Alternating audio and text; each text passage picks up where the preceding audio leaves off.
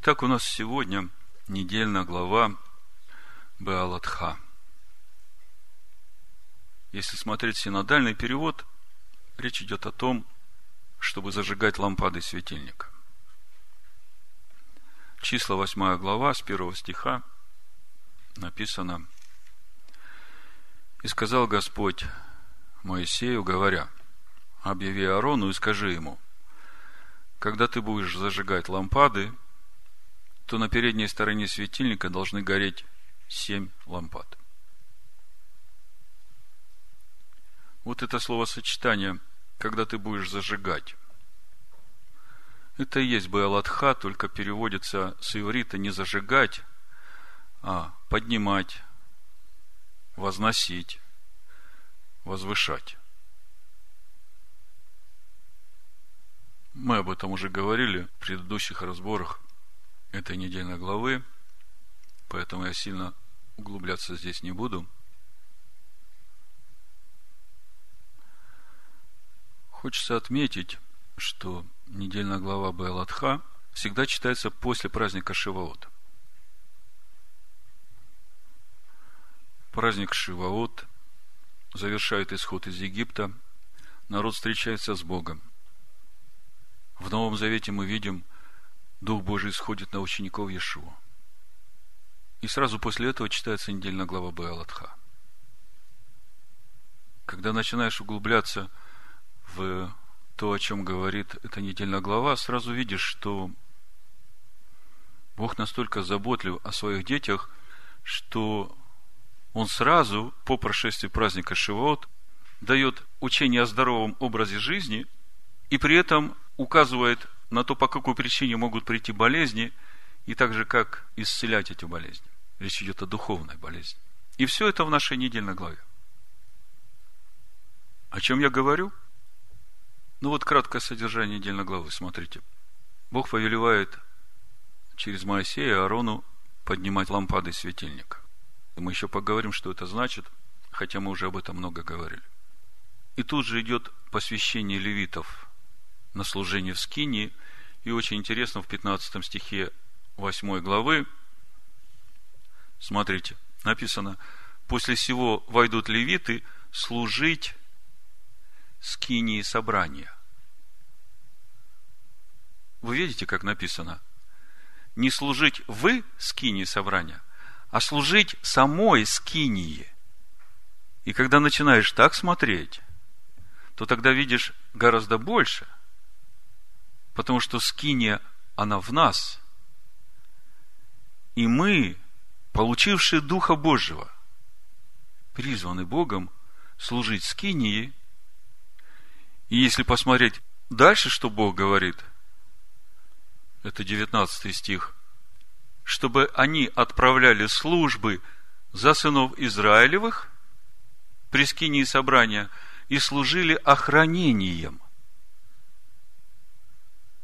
для сынов Израилевых, чтобы не постигло сынов Израилевых поражение.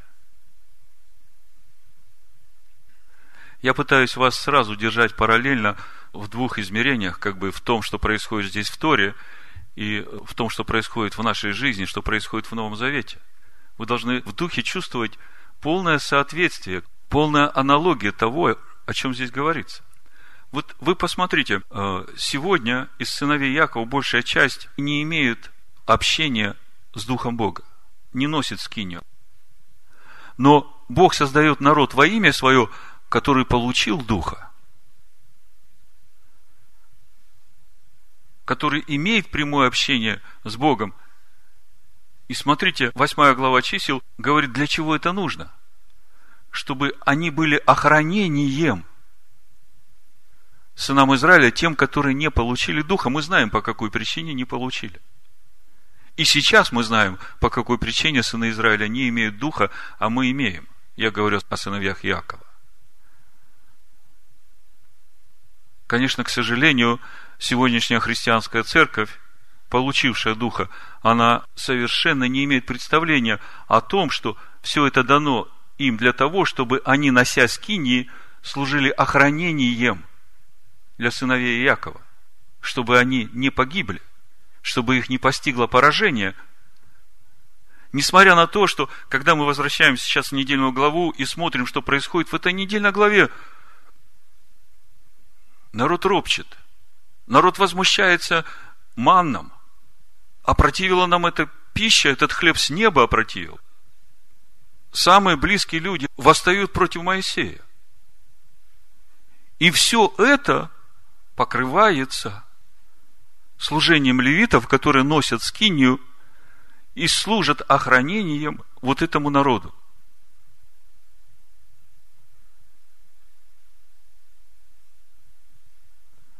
Вот по моему разумению, вот эта восьмая глава, это как раз вот то, как Бог видит сегодня взаимоотношения между получившими Духа, между носящими скинию и служащими Богу, и между сынами Израиля, которые не получили Духа по причине ожесточения сердец ради спасения язычников. И вот тема, о которой я хочу сегодня говорить, она касается 11 главы книги чисел, там, где Моисей от полного бессилия просит Бога и сказал Моисей Господу, это 11 глава чисел, 11 стих, «Для чего ты мучишь раба твоего? И почему я не нашел милость пред очами твоими? Что ты возложил на меня бремя всего народа сего? Разве я носил в чреве весь народ сей? И разве я родил его, что ты говоришь мне, неси его на руках твоих, как нянька носит ребенка, в землю, которую ты с клятвой обещал отцам его?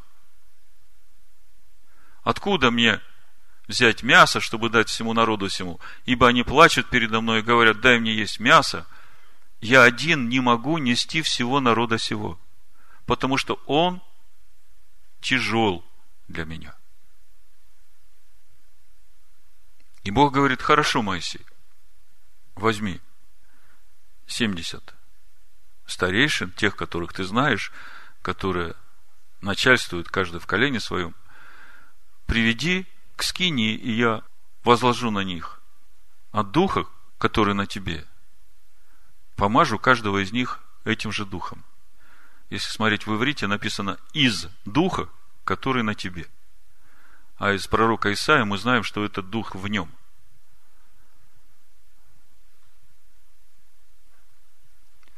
Так вот, тема, о которой я сегодня хочу говорить, 25 стих 11 главы. «И сошел Господь в облаке, и говорил с ним, и взял от духа, который на нем, и дал семидесяти мужам старейшинам, и когда почил на них дух, они стали пророчествовать, но потом перестали. Стали пророчествовать, а потом перестали.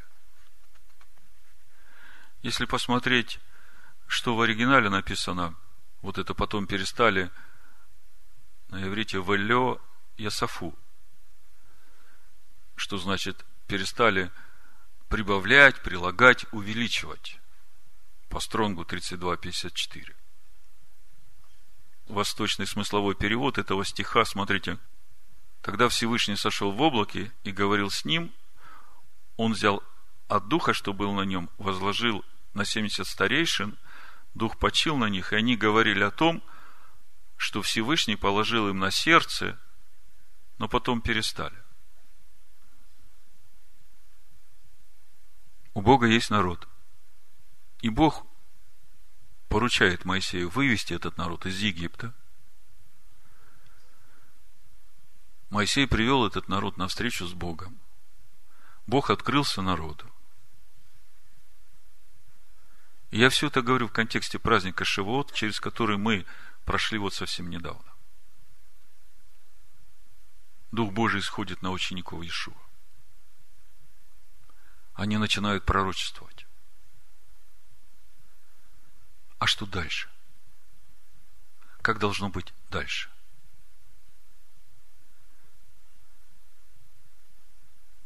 ситуация очень сходна. Если смотреть на историю церкви в этом отрезке двух тысяч лет, то мы можем увидеть и корень болезни, и вместе мы можем увидеть это лекарство как исцелить. И еще мы видим, что нужно, чтобы не заболеть этой болезнью. Речь идет о духовной болезни. И все это в нашей сегодняшней недельной главе, поэтому я говорю, Господь настолько милостив и заботлив, что вот буквально мы вышли из праздника Шивот, и у нас впереди, смотрите, 17 Тамуза, 9 Ава, и потом праздник Рошашана. И нам надо пройти через все это духовное время, очень напряженное, без потерь. Взращивая плоды Духа, плоды того нового дерева, которое Бог оживотворил в нас. Значит, э, проповедь я так и назвал. Кто не собирает со мной, тот расточает. Это Лука, 11 глава, 23-26 стих, смотрите. Кто не со мной, тот против меня. И кто не собирает со мной, тот расточает. Когда нечистый дух выйдет из человека, то ходит по безводным местам, ища покоя. И не находя, говорит, возвращусь в дом мой, откуда вышел, и придя, находит его выметенным и убранным. И тогда идет и берет с собой семь других духов, злейших себя, и, войдя, живут там, и бывает для человека того последнее хуже первого. Ишуа говорит, кто не собирает со мной, тот расточает. И он это говорит в контексте именно нашей ситуации. Когда человек, родившись свыше, возродившись, получает дар Духа. Мы сейчас посмотрим в Писаниях, что говорят Писания вообще о состоянии человека, о том, что происходит в этом человеке, и что нужно человеку для того, чтобы это сохранить. Сошел Дух Божий на 70 старейшин, они начали пророчествовать, а потом перестали. Вот смотрите, Первое царство, 10 глава, 6-7 стих. Самуил говорит Саулу. «И найдет на тебя Дух Господень, и ты будешь пророчествовать с ними, и сделаешься иным человеком, когда эти знамения сбудутся с тобою, тогда делай, что может рука твоя, ибо с тобою Бог. Слушайте, когда Дух Божий сходит на человека, смотрите, что с ним происходит. Он становится другим человеком, и все, что у него на сердце, он может смело делать, потому что он не один, а Бог с ним. Вот один из примеров, смотрите, книга Судей, 3 глава, 8-10 стих. «И воспылал гнев Господень на Израиля, и предал их в руки Хусарсафема, царя Месопотамского, и служили сыны Израилевы Хусар Сафему восемь лет. Тогда возопили сыны Израилевы к Господу, и воздвигнул Господь Спасителя сынам Израилевым, который спас их. Гафаниила, сына Киназа, младшего брата Халевого. Помните Халева? За то, что в нем был иной дух, и он полностью повиновался мне. На нем был дух Господень, и он был судьей Израиля. Он вышел на войну и предал Господь в руки его Хусар Сафема, царя Месопотамского, и преодолела рука его Хусар Сафема. То есть, вы видите, когда Дух Божий сходит на человека, человек становится другим, он начинает пророчествовать, говорить дела Божьи, мы сейчас поговорим о том, что значит пророчествовать. И самое главное, Бог с ним. Бог с ним, и все дела, которые он делает – он имеет успех в этом. Книга Судей, 14 глава, 6 стих про Самсона. Сошел на него дух Господень, и он растерзал льва, как козленка. А в руке у него ничего не было.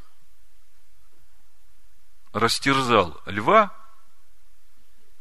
как козленка. А в руках ничего не было.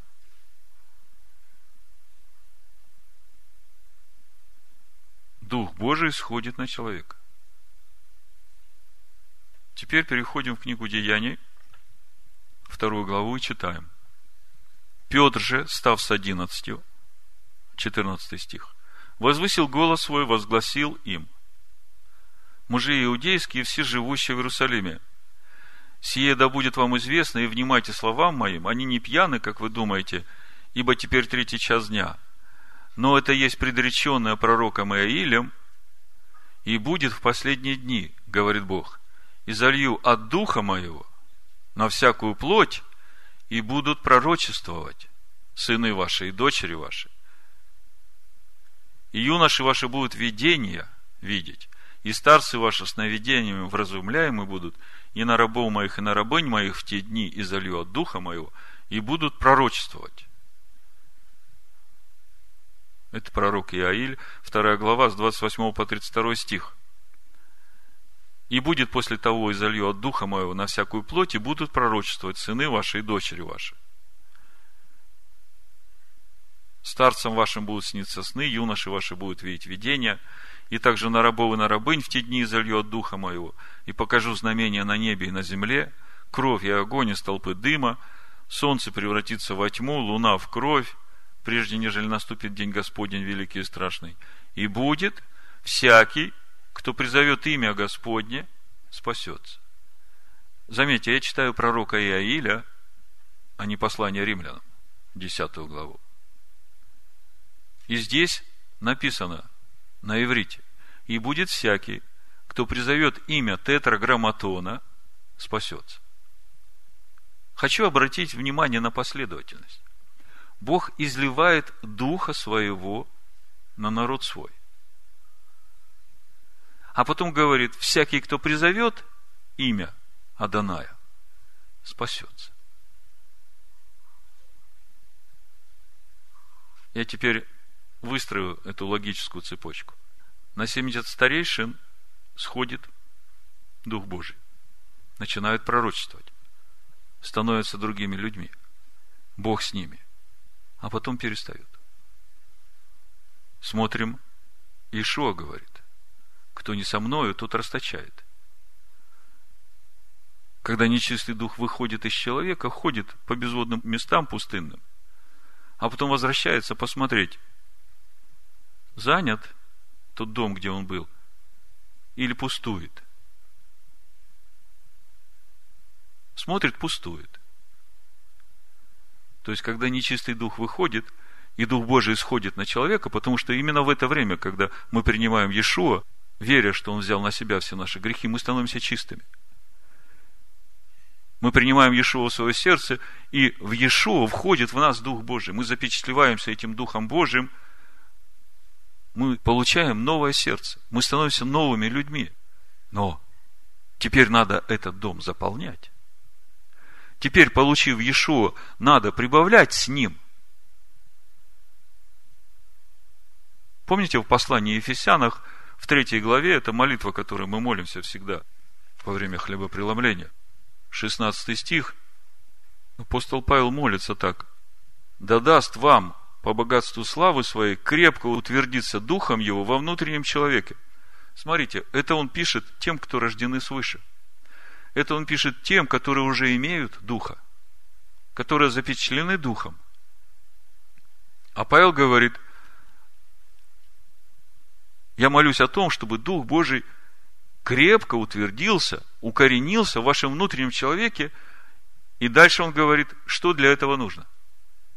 Верою вселиться Машеху в сердца ваши. Верою вселиться Машеху в сердца ваши. Это вот то, о чем Ишо говорит. Кто прибавляет со мной, тот будет жить. Кто не собирает со мной, тот расточает.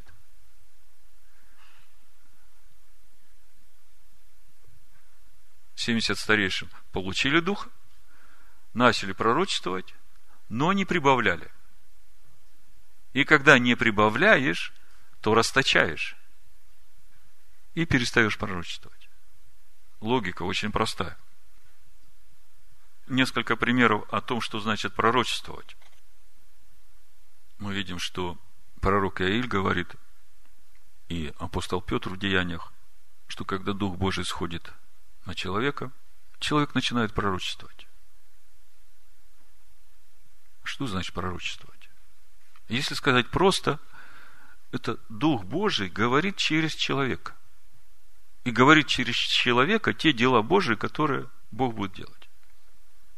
Вот смотрите, Еремия, пророк, 19 глава. 14 стих написано, «И пришел Иеремия с Тафета, куда Господь посылал его пророчествовать, и стал на дворе дома Господня и сказал всему народу, так говорит Господь Савов, Бог Израилев, вот я наведу на город сей и на все города его все то бедствие, которое изрек на него, потому что они жестоковыйны и не слушают слов моих. Иеремия ходил на Тафет пророчествовать. И если читать с первого стиха, 19 главу, то мы видим все, что говорил там пророк Иеремия. И потом он возвращается, входит во двор храма и коротко повторяет то, о чем он говорил там. И все это только потому, что не слушают слов Бога. Если посмотреть книгу Откровений, 10 глава, 11 стих, ангел говорит Иоанну, сказал мне, тебе надлежит опять пророчествовать о народах, племенах и языках и царях многих. Если посмотреть с 8 стиха, то прежде чем ему надлежит пророчествовать, ему надо съесть книгу, свиток, который в руках ангела. Восьмой стих. Голос, который я слышал с неба, опять стал говорить со мной и сказал, «Пойди возьми раскрытую книгу из руки ангела, стоящего на море и на земле». И я пошел к ангелу и сказал ему, дай мне книжку. Он сказал мне, возьми и съешь ее. Она будет горька в чреве твоем, но в устах твоих будет сладко, как мед. И взял я книжку из рук ангела и съел ее. Слушайте, прямым текстом написано, чтобы не перестать пророчествовать, чтобы продолжать пророчествовать, надо съесть вот эту книгу духовно. Верою растворить каждое слово в этой книге в себе. В устах она будет сладкой, в чреве будет горькой. Потому что она судит – Помышления сердечные разделяют душу и дух. И если ты доверяешь этому слову, растворяя его, то ты позволяешь ему обрезать. И дальше начинает пророчествовать апостол Иоанн, и мы видим, что он говорит. Если посмотреть 19 главу книги Откровений, то мы там читаем о том, что свидетельство Иешуа и есть дух пророчества. Мне хотелось бы чуть-чуть подробнее разобраться, что это значит. Иешуа в книге Деяния в первой главе говорит своим ученикам, оставайтесь в Иерусалиме и ждите обещанного от Отца. Примите Духа Божьего, получите силу и будете мне свидетелями. О чем речь идет? Смотрим книгу Откровений, 9 стих. «И сказал мне ангел, 19 глава, напиши блаженные званые на брачную вечерю Агнца. И сказал мне, сии суть истина слова Божия. Если еще чуть раньше читать, с 6 стиха. И слышал я как бы голос многочисленного народа, как бы шум вот многих, как бы голос громов сильных, говорящих «Аллилуйя», ибо воцарился Господь Бог Вседержитель. Возрадуемся, возвеселимся и воздадим Ему славу, ибо наступил брак Агнца, и жена его приготовила себя. И дано было ей облечься в весон чистый и светлый, весон же есть праведность святых. И сказал мне ангел, напиши, блаженны званые на брачную вечерю Агнца, и сказал мне, сии суть истинная слова Божия. Я пал к ногам его, чтобы поклониться ему, но он сказал мне, смотри, не делай сего. Я сослужитель тебе и братьям твоим, имеющим свидетельство Ишуа.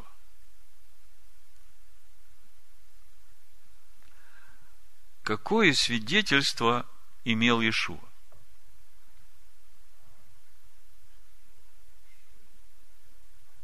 Филипп говорит, Господин, покажи нам Отца и довольно с нас. Филипп, ты столько со мной и не видел Отца? Неужели ты не видишь? Неужели ты не веришь, что Отец во мне? Все дела, которые я творю, не я, Он творит. Все слова, которые я говорю, не я говорю, Он говорит. Это Иешуа говорит. Я сослужитель тебе и братьям твоим, имеющим свидетельство Иешуа. Тогда кого имеют имеющие свидетельство Иешуа? Дух Бога в Иешуа. А когда они имеют Дух Бога, то это тот Дух, который и говорит, пророчествует, как мы читаем в Писаниях. В послании евреев в первой главе написано, первый стих, Бог многократно, многообразно говоривший из древля отцам в пророках, кто говорил? Бог. Через кого говорил? Через пророков. Последние дни сие говорил нам в Сыне. Бог говорил нам в Сыне через Иешуа. Это и есть свидетельство Иешуа. И это и есть тот дух, которым пророчествует. Тогда почему перестали пророчествовать? Почему старейшины перестали пророчествовать? Помните, на фоне чего происходят все эти события? Это 11 глава. С 4 стиха написано, пришельцы между ними стали обнаруживать прихоти а с ними и сыны Израилевы сидели и плакали и говорили, кто накормит нас мясом? Мы помним рыбу, которую в Египте мы ели даром. Огурцы, и дыни, и лук, и репчатый лук, и чеснок. А ныне душа наша изнывает, ничего нет, только манна в глазах наших. Седьмой стих. Манна же была подобна кориандровому семени, видом, как в долах, как драгоценный камень. Слушайте, вышли из Египта, встретились с Богом. Уже год прожили у горы. Много событий уже произошло. Видели, как присутствие Бога оставило стан. Видели, как Бог поразил всех идолопоклонников. Все участвовали в строительстве скинии по образу, который Моисей видел на горе были свидетелями, как присутствие Божие возвращается в Скинию. Первого Ниссана на второй год поставлена была Скиния. Начинаются посвящение священников на служение, посвящение левитов на служение. Князья приносят дары. Бог дает повеление встретить праздник Песах. Потом начинается пересчет всех готовых к войне – народ трогается в путь, три дня в пути, и смотрите, сколько всяких событий. Мы помним рыбу, давай нам мясо. Этот ман, который сходит с неба, хлеб с неба, нам уже надоел –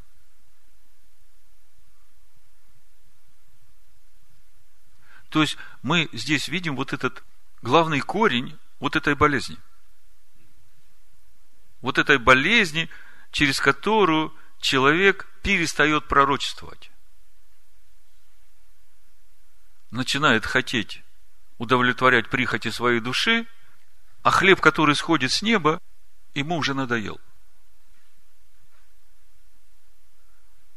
В итоге перестает прибавлять.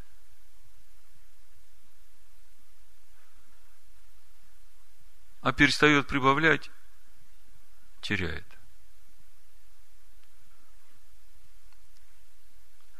Я в Торе Санчина читал, что второй год по выходу из Египта, праздник Песах, это был единственный праздник Песах, который отпраздновал народ, вышедший из Египта за 40 лет в пустыне.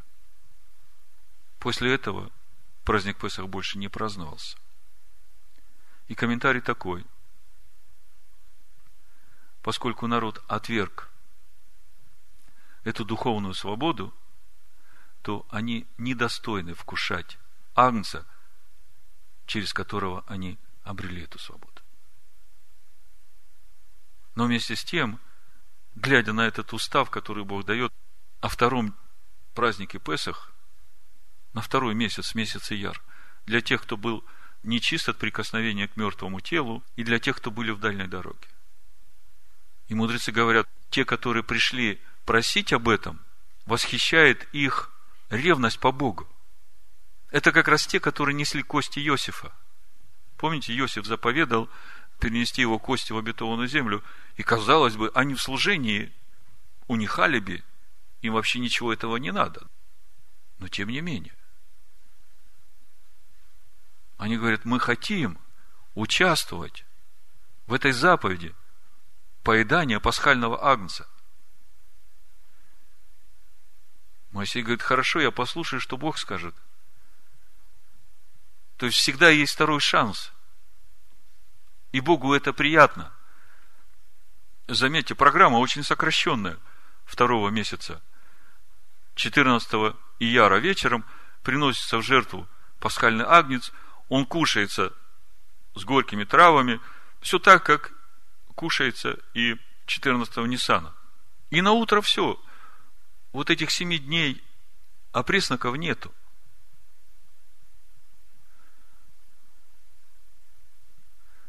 Когда я смотрю на этот праздник, я вижу, что Бог усмотрел такую возможность, находясь в дальней дороге, каждому жаждущему вкусить этого агнца и обрести эту свободу, которую дарует этот агнец. Будет дана эта возможность вкусить этого агнца. Если смотреть на то, что говорят Писания – как дом Давида восплачет, увидев своего Машеха, которого они пронзили. Вот он, этот второй Песах, когда сыновья Якова, будучи в дальней дороге сейчас в рассеянии, они не могут принимать этого пасхального акция, потому что они в дороге. И когда смотришь на пасхальную году, то видишь, что там на Кеаре вот эта вот косточка одна, которая чисто символически, они не вкушают ее.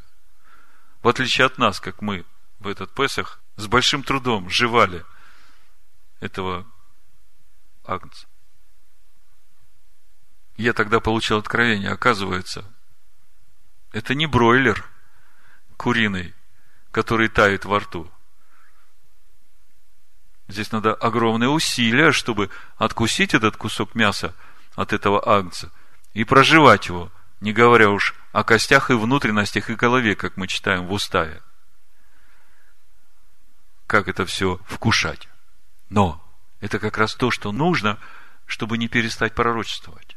Это как раз то, что нужно, чтобы прибавлять. А если этого не делаешь, смотрите, третья книга Царств, 22 глава, 19 стих. «И сказал Михей, пророк Божий, выслушай слово Господне, я видел Господа, сидящего на престоле, и все воинство небесное стояло при нем, по правую и по левую руку. И сказал Господь, кто склонил бы Ахава, чтобы он пошел и пал в Рамаофе Галатском?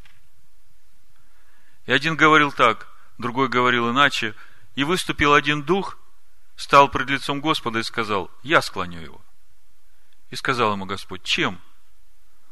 Он сказал, я выйду и сделаюсь духом лживым в устах всех пророков его. Ахава пророков. Кто такой Ахав, вы знаете. Господь сказал, ты склонишь его и выполнишь это. Пойди и сделай так. И вот теперь попустил Господь духа лживого в устах всех сих пророков твоих, но Господь изрек о тебе недоброе. И подошел Сидекия, сын Хинааны, и, ударив Михея по щеке, сказал, «Как? Неужели от меня отошел Дух Господень, чтобы говорить в тебе?» И сказал Михей, Вот ты увидишь это в тот день, когда будешь бегать из одной комнаты в другую, чтобы укрыться. У Ахава есть пророки. Ахав царь Израиля. Когда Израиль отделился от Иудеи, они поставили двух идолов в Дании и Версале. Изменили времена празднований. Праздник Суккот сместили на месяц дальше. И все это было сделано для того, чтобы Израиль, десять колен Израиля, не ходили в храм в Иерусалим поклоняться своему Богу. Потому что тогда Яровам сказал, если они будут туда ходить, они тогда и иудейского царя себе возьмут, а меня убьют. Корость. Хотя Бог ему сам сказал, что если ты будешь ходить моими путями, то ты и сыновья твои будут сидеть на этом престоле. И вот, пророки этого царя, пророки, носители Духа Божьего, при этом кланяющийся идол в Дании и Версаве. Пророчествует об Ахаве, что он пойдет в Рамаов и победит там.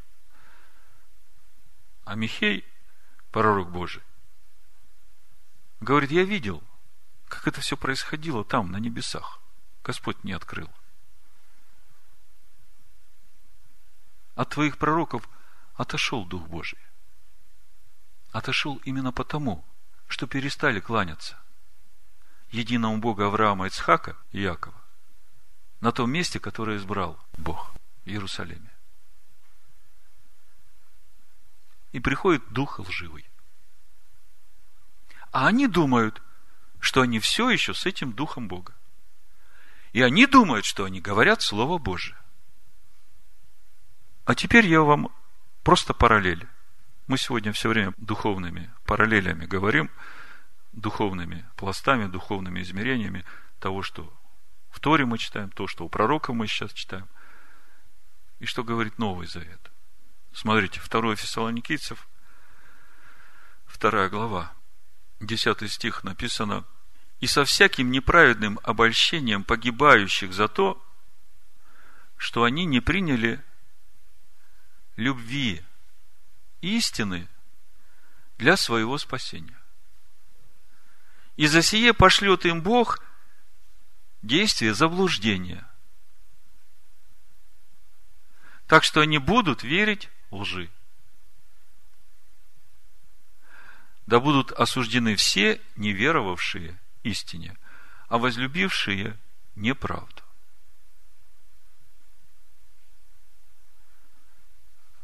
Оказывается, если ты получил Духа Божьего и стал другим человеком, то тебе нужно прибавлять, чтобы не расточать. И тебе нужно прибавлять познание истины, чтобы обрести эту любовь, которая живет в истине. Не приняли любви истины. Там нет предлога к истине не приняли любви, которая в истине. То есть, кого не приняли? Бога. И вот на фоне всех этих событий мы читаем недельную главу Белатха. И Бог говорит Аарону, твоя обязанность зажигать, или точнее, поднимать эти лампады светильника, зажигая их до тех пор, чтобы они начали гореть самостоятельно. На фоне всех тех событий, которые сейчас происходят в обществе израильском, на фоне всех этих событий, которые сейчас происходят – в жизни Божьего народа. Я имею в виду и сыновей Якова, и я имею в виду христианскую церковь. Бог говорит к своим служителям, которым Он дал своего духа, которых поставил на то, чтобы носить скинию, а в скинии Бог живет, и служить охранением для Его народа. Он дает такое поручение. возжигайте эти светильники до тех пор, пока они не будут гореть самостоятельно. Поднимайте их, и все их направляйте к центральному светильнику, к любви Божией. Потому что минора, сама по себе минора, это образ Машеха. И очень важно, чтобы мы, познавая этот образ, чтобы в нас горела каждая лампада этого светильника. Дух премудрости, дух разума, дух совета, дух крепости, дух ведения, дух благочестия. Шесть ветвей, три с одной стороны, три с другой, а в середине духа Даная. Именно с него вырастают эти ветви. И Бог говорит, когда ты будешь возжигать эти фитили лампад, то ты их направляй так, чтобы они все светили на Духа Даная, на вот эту любовь. Любовь, которая живет в истине. Потому что это полнота. Семь столбов, которые вытесала премудрость. Мудрецы Торы говорят, что Тору можно читать при разном освящении. И в зависимости от освящения можно получать разные откровения. Но единственное правильное освящение, единственное освящение, при котором ты будешь получать правильное откровение, и тебе будет открываться истинная суть того, что написано в Торе, это когда ты будешь читать Тору при освящении, при свете любви.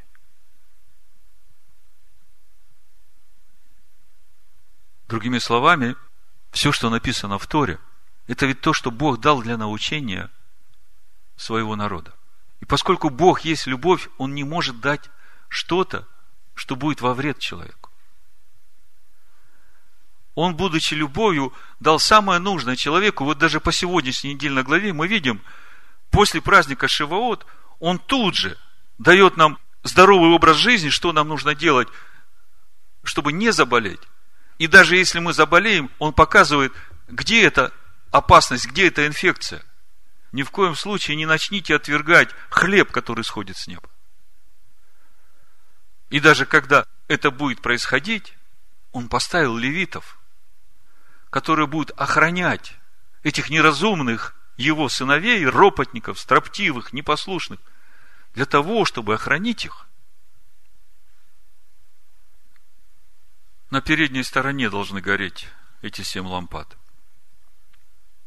Мы знаем, что светильник – Господень Дух человека. Вот этот возрожденный, новый человек в нас, Машех, живущий в нас, он светильник. И у этого светильника должны гореть все семь лампад. И что это за лампады, и как они должны гореть, мы уже понимаем – но что нужно для того, чтобы они горели.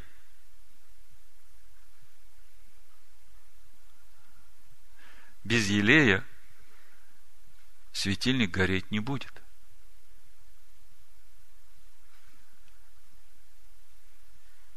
Тогда самое важное не только обрести этот светильник, но нужно иметь елей. Первосвященник, который живет в тебе – он все будет делать для того, чтобы этот светильник горел. Но елей должен приносить каждый из нас.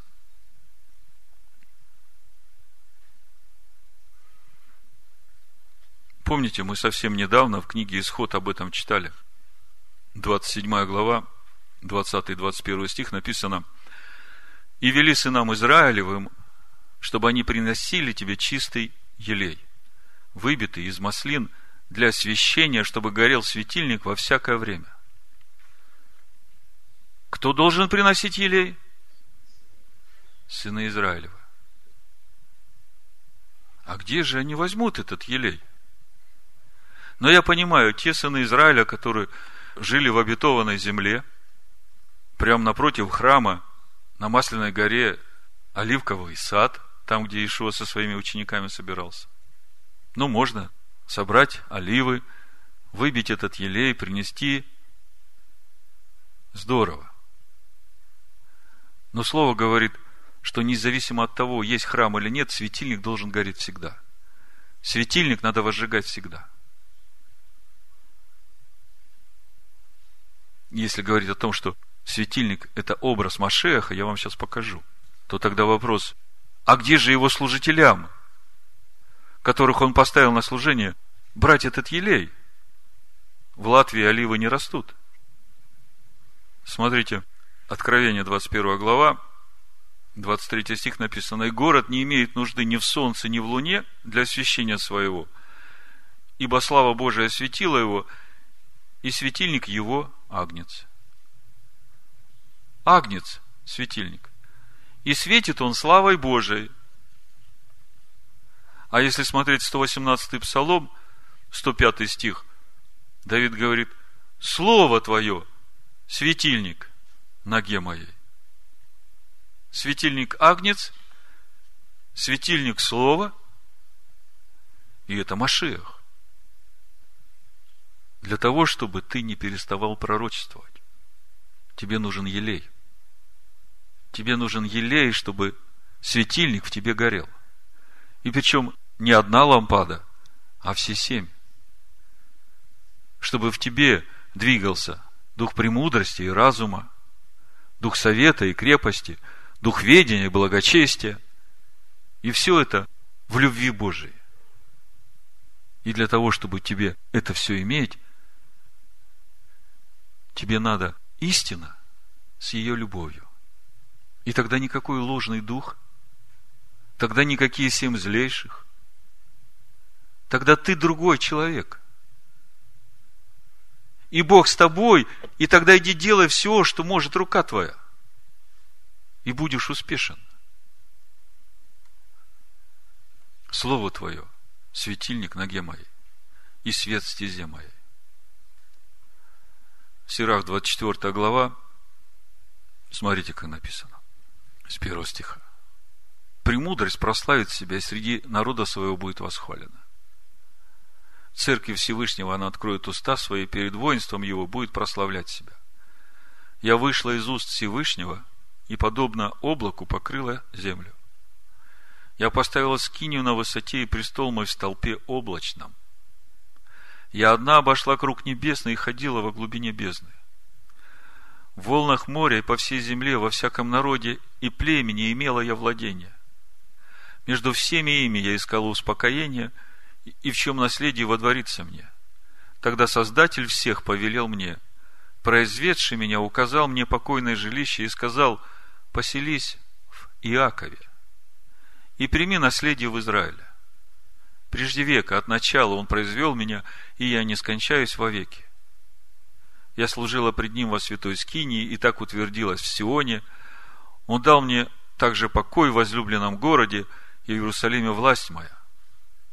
И дальше 20 стих. «Я, как виноградная лоза, произвращающая благодать и цветы мои, плод славы и богатства. Приступите ко мне, желающие меня, и насыщайтесь плодами моими. Ибо воспоминания обо мне слаще меда, и обладание мной приятнее медового сота. Ядущие меня будут алкать, и пьющие меня еще будут жаждать. Слушающий меня не постыдится, и трудящийся со мною не погрешит. Все это книга завета Бога Всевышнего. Закон, который заповедал Моисей, как наследие сонмам Иакова. Премудрость. И она вся в том учении, которое Бог дал своему народу через Моисея. А в притчах в первой главе с 20 по 33 стих эта же премудрость говорит – Премудрость возглашает на улице, на площадях возвышает голос свой. В главных местах собраний проповедует. При входе в городские ворота говорит речь свою. Доколе, невежды, будете любить невежество. Доколе буйные будут услаждаться буйством. Доколе глупцы будут ненавидеть знания. Обратитесь к моему обличению. Вот я изолью на вас дух мой, возвещу вам слова мои. Я звала, а вы не послушались. Простирала руку мою, и не было внимающего, и вы отвергли все советы мои, и обличений моих не приняли. Зато и я посмеюсь вашей погибели, порадуюсь, когда придет на вас ужас, когда придет на вас ужас, как буря. И беда, как вихрь, принесется на вас, когда постигнет вас скорбь и теснота. Тогда будут звать меня, и я не услышу. С утра будут искать меня, и не найдут меня. За то, что они возненавидели знания и не избрали для себя страха Господня, и не приняли совета моего, презрели все обличения мои. Слушайте, когда я читаю эти строки, у меня сразу Матвея 25 глава, притча о десяти девах. Были мудрые дивы, у которых был елей. И были немудрые девы, у которых елей кончился. Не приняли совета моего, презрели все обличения мои. Зато и будут они вкушать от плодов путей своих и насыщаться от помысловых. Потому что упорство невежд убьет их, и беспечность глупцов погубит их, а слушающий меня будет жить безопасно и спокойно, не страшась зла. Помните, что Иешуа сказал в этой притче о десяти девах? Этим немудрым девам, когда они ушли покупать елей, потом пришли. Помните, что он сказал? Он сказал, я не знаю вас. А они девы. Они ждали своего жениха, они его ждали. Иешуа, Машеха ждали. А он говорит, а я не знаю вас. И когда я слышу это слово, я не знаю вас, вы представьте, какое это разочарование. Представьте состояние тех, которые ждут его, которые уповают на него, которые хранят себя, они девы. Елея не было. Ну, подумаешь, ну, Господь же милостив. Он же все понимает – И когда я слышу слово «я не знаю вас», сразу Матвея, 7 глава, вот эти стихи. «Отойдите от меня, делающие беззаконие».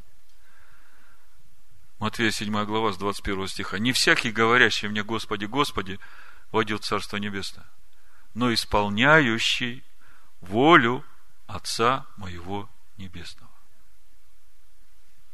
Многие скажут мне в тот день, Господи, Господи, не от Твоего ли имени мы пророчествовали – они ведь пророчествовали, и они думали, что они от его имени пророчествовали. Типа Седеки, это по какой дороге от меня Дух Божий ушел, чтобы говорить в тебе? А вот в тот день, когда будешь бегать из угла одной комнаты в другую, тогда узнаешь по какой и почему. Не от твоего ли имени мы пророчествовали, не твоим ли именем бесов изгоняли? И не твоим ли именем многие чудеса творили? И тогда объявлю им, я никогда не знал вас. Отойдите от меня, делающие беззаконие. Он не знает тех, которые не исполняют волю Отца. Так просто. Потому что Он и есть воля Отца. Он Слово Бога, которое выражает волю Отца. И когда человек – живет по воле Отца, то он живет в нем, он знает его. И он для того пришел в этот мир, чтобы мы волю Отца исполняли с праведностью Божией, превосходящую праведность книжников и фарисеев. Чтобы не внешним человеком нам исполнять волю Отца, а чтобы до глубины сердца. Чтобы вот этой новой природой, новым человеком, новым творением – с которым Бог во всякое время. Так где же брать этот елей? Сегодняшняя автора к недельной главе, она ответ дает на то, где этот елей. Бог дает пророку Захарии видение. И мы уже разбирали это видение и устройство Миноры, я просто напомню. Захария, 4 глава, с 1 стиха. «И возвратился тот ангел, который говорил со мной, и пробудил меня, как пробуждает человека от сна его. И сказал мне, что ты видишь? И отвечал я, вижу вот светильник весь из золота, и чашечка для елея наверху его. и семь лампад на нем, и по семи трубочек у лампад, которые наверху его, и две маслины на нем, одна с правой стороны чашечки, другая с левой стороны ее. То есть Захария видит такое видение. Минора золотая. Семь лампад. От семи лампад отходят трубочки к чаше, которая над светильником. Чаша одна, семь трубочек от чаши к лампадам. А над этой чашечкой две маслины. Одна с левой стороны чашечки, а другая с правой. И отвечал я и сказал ангелу, говоривший со мной, что это, господин мой? И ангел, говоривший со мной, отвечал и сказал мне, ты не знаешь, что это? И сказал я, не знаю, господин мой. Тогда он отвечал и сказал мне, это слово Господа к Заравававелю, выражающее не воинством и не силою, но духом моим, говорит Господь Саваоф. Сошел на них Дух Божий, начали пророчествовать, а потом перестали. Светильник угас. Елея не стало. Манна воспротивила. Одиннадцатый стих. Тогда отвечал я и сказал ему, что значат те две маслины с правой стороны светильника и с левой стороны его. Захария понимает, что для того, чтобы светильники горели, все определяют вот эти две маслины. Вторично стал я говорить и сказал ему, что значит две масличные ветви, которые через две золотые трубочки изливают из себя что? Золото. Подождите, подождите. В чашечку, из которой исходит семь трубочек к каждой лампаде, должен течь елей. А на самом деле из этих двух масличных ветвей течет золото. В чашечку течет золото, а вытекает елей. Как это? О чем это? Я вам скажу сейчас, о чем это. Когда Слово Божие укореняется в тебе – когда ты ешь и наполняешься этим Словом Божьим, этой премудростью Божией, то именно это является тем золотом, в котором пребывает елей. Если сказать проще, Слово Божие внутри человека. Вот эта премудрость Божия, которую человек растворил себе верой, она является вместилищем Духа Божьего. Так вот эта премудрость – это золото. И именно из этого золота елей течет к лампадам, и светильник горит. Не воинством и не силою, но духом моим, говорит Господь Саваоф. Кто призовет имя Господне, спасется. немудрые девы отказались познавать премудрость Божию. Премудрость взывала у ворот, на главных дорогах. Говорила, придите ко мне, послушайте обличение мое. Научитесь воле Отца. Ишо говорит, я не знаю вас. Я не знаю тех, которые не исполняют волю Отца. И сказал мне, ты не знаешь, что это? 13 стих. Я отвечал, не знаю, господин мой. И сказал он, это два помазанные елеем, предстоящие Господу всей земли. Два помазанные елеем, предстоящие Господу всей земли. О ком это? Вы уже знаете. Слушайте. Книга Откровений, 11 глава. Мы там кончили, читали, как э, ангел сказал Иоанну, тебе надо съесть этот свиток и пойдешь пророчествовать. И начинается первый стих следующей главы. «И дана мне трость, подобная жезлу, и сказано, встань и измерь храм Божий и жертвенник, и поклоняющихся в нем». Что надо было измерить? Храм Божий. И кого? Поклоняющихся в нем. А внешний двор храма исключи. Кардинально. Храм измерь, а внешний двор храма исключи. И не измеряй его. Ибо он дан язычникам. Они будут попирать святый город 42 месяца. Пока просто зафиксируем, что 42 месяца будет народ, который будет поклоняться в храме, и будут язычники, которые будут во дворе храма. И ангел говорит, двор не измеряй. Это язычники, которые будут попирать святой город Иерушалаем, город, сходящий с небес. 42 месяца. И дам двум свидетелям моим, и они будут пророчествовать 1260 дней, это те же самые 42 месяца, будучи обличены во вретище. Это суть две маслины. Иоанн говорит, это вот те две маслины, о которых пророк Захария говорит. Но смотрите, что он добавляет. Это суть две маслины и два светильника, стоящие перед Богом земли.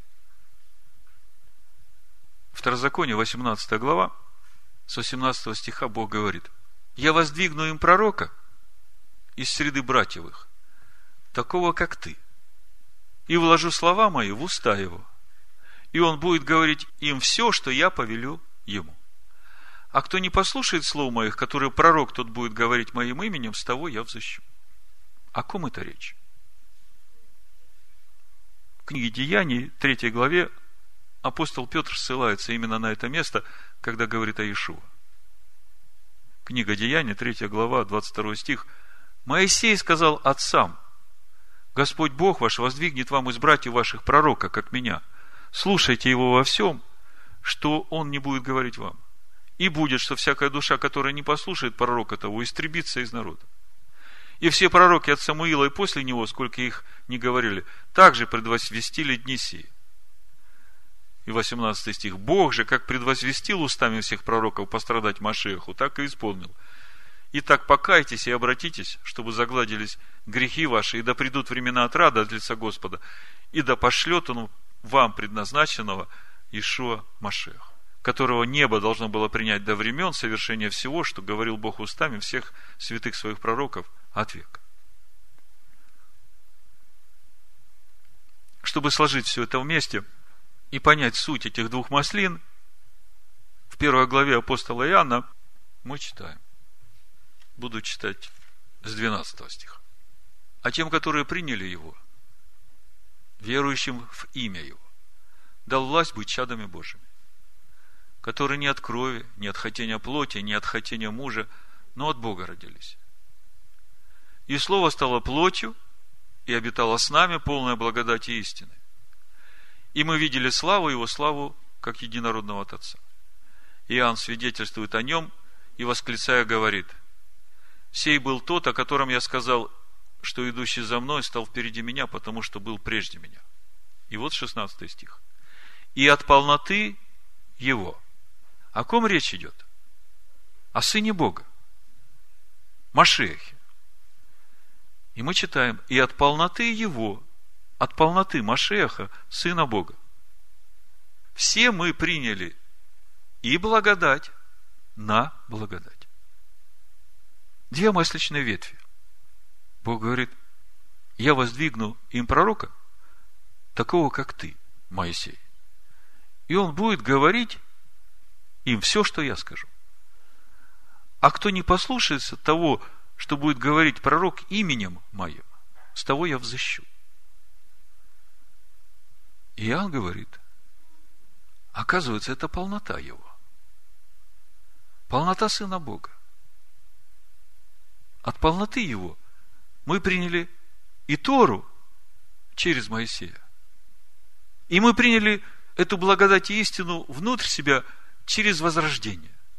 И когда мы приняли эту благодать внутри себя через возрождение, нам теперь нужно познавать эту Тору, чтобы возрастать. Познавая волю Божию и исполняя ее. И тогда Он знает нас. Наполняясь премудростью этим золотом, мы начинаем источать елей. И наши светильники не гаснут.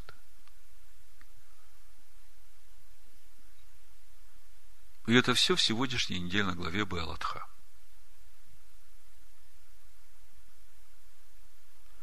И Бог повелел Аарону поднимать светильники, возжигать эти лампады на светильнике в каждом из нас. Потому что Аарон первосвященник. В каждом из нас. Чтобы светильники горели. Чтобы мы могли носить и служить скинии, которые внутри нас, и быть охранением для его народа.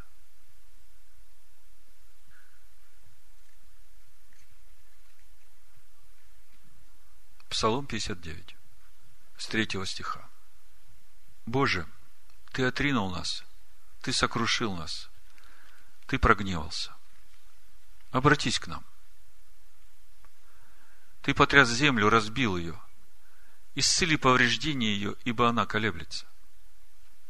Ты дал испытать народу твоему жестокое, напоил нас вином изумления. Кто это говорит? Израиль, сыновья Иакова. И дальше они говорят, даруй боящимся тебя знамя, чтобы они подняли его ради истины, чтобы избавились возлюбленные Твои, спаси десницею Твоею и услышь меня. Даруй боящимся Тебя знамя, чтобы они подняли его ради истины. О ком это? – это о том народе, который Бог создает во имя Свое. Который через веру в Иешуа, умершего, за грехи каждого из них, каждый получил Духа. И сыновья Якова молятся и говорят, Господи, дай им поднять знамя. Пусть все увидят этот горящий светильник, тот, в котором истина и любовь, чтобы возлюбленные Твои увидели эту истину, чтобы они возревновали и спаслись. Как новорожденные младенцы. Возлюбите чистое словесное молоко. Дабы от него возрасти нам во спасение. Аминь. Amen. Amen. Amen. Amen. Amen.